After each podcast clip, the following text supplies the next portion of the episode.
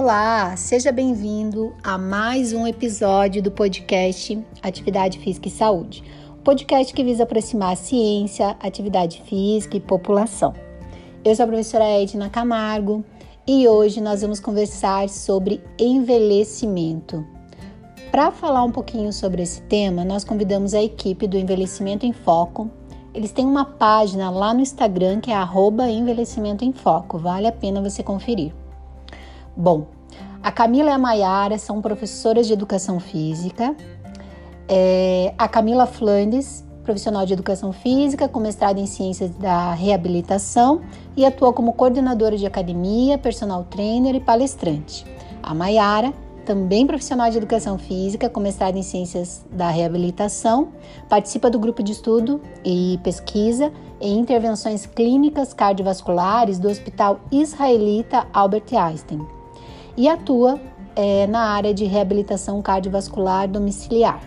Bom, esse é apenas um mini currículo dessas meninas fantásticas, mas eu aconselho vocês conhecerem a página delas lá no Instagram, arroba Envelhecimento em Foco. Bom, meninas, sejam bem-vindas ao nosso canal e fiquem à vontade.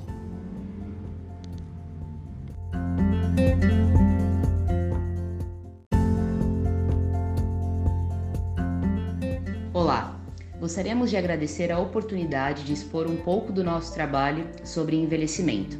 Vamos começar de forma introdutória falando sobre epidemiologia do envelhecimento e conceitos básicos para essa população. A população idosa vem aumentando nos últimos anos e a expectativa é que em 2060 tenhamos um grande índice de idosos em países desenvolvidos e subdesenvolvidos como o Brasil. Segundo o IBGE, a partir de 2047, a população deverá parar de crescer, contribuindo para o aumento expressivo da população idosa. O aumento da população idosa se faz principalmente pelo fato das famílias nos dias atuais optarem por um número menor de filhos, diminuindo assim a taxa de natalidade e aumentando a longevidade dos idosos devido ao avanço da medicina. O envelhecimento ele é um processo fisiológico, progressivo e individualizado, que é caracterizado por efeitos deletérios na sua estrutura e funcionamento de tecidos, órgãos e células.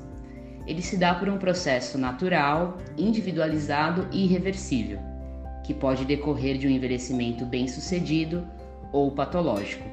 Dentro da caracterização do envelhecimento, temos alguns pontos. O primeiro deles é a senescência, que é um processo natural do envelhecimento, sendo somatória de alterações morfológicas e funcional devido ao avanço da idade. Já o envelhecimento patológico, ele é caracterizado como senilidade, que está associado aos maus hábitos de vida e que se leva a doenças crônicas. Quando pensamos no envelhecimento bem-sucedido, precisamos avaliar a capacidade funcional do idoso, já que ela está atrelada a variáveis importantes da saúde do idoso. Mas então, o que seria essa capacidade funcional? A capacidade funcional do idoso está relacionada à capacidade que o idoso tem de realizar suas atividades básicas de vida diária, ou seja, tendo mais autonomia e independência. Quando pensamos em um programa de exercícios ou reabilitação para essa população, o objetivo principal, dentro das demandas avaliadas, é melhorar a funcionalidade do idoso, ou seja, fazer com que o idoso tenha mais autonomia e independência para realizar as atividades básicas da vida diária. A autonomia ela é a capacidade de decisão e realização de ações, onde o idoso consegue decidir o que ele quer fazer como por exemplo, é, decidir o horário que ele quer tomar banho ou que ele quer se alimentar. Já a independência, ela é a capacidade de realizar algo sem depender de outra pessoa, como por exemplo, ir ao mercado, lavar uma louça.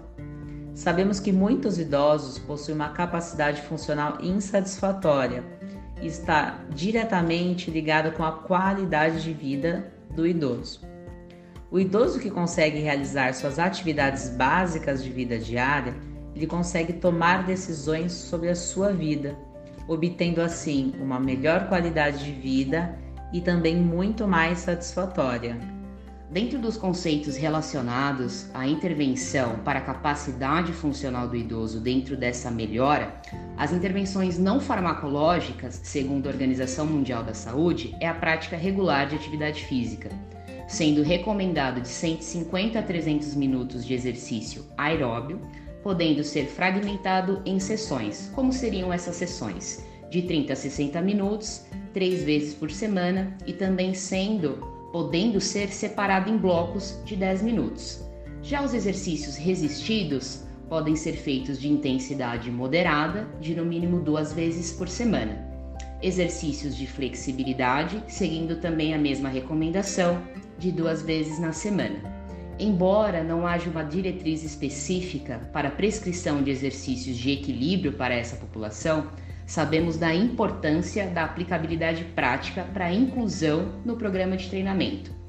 Seguindo assim, damos algumas prioridades para a caracterização do programa de treinamento para essa população, sendo exercício resistido de forma primária, seguido de equilíbrio, aeróbio e flexibilidade.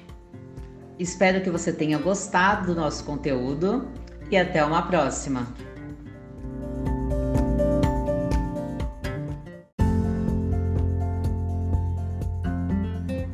Muito obrigada pela participação de vocês.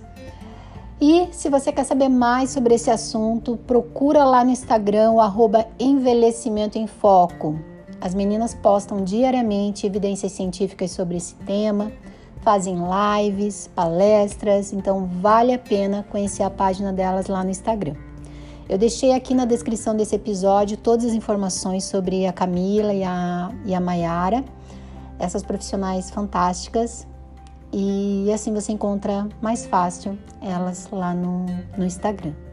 Bom, se você é especialista em uma determinada área e gostaria de fazer um episódio aqui no nosso canal, entre em contato comigo lá pelo Instagram, no arroba CamargoEdna, e vamos conversar sobre essa possibilidade. Eu desejo um forte abraço para vocês e até a próxima.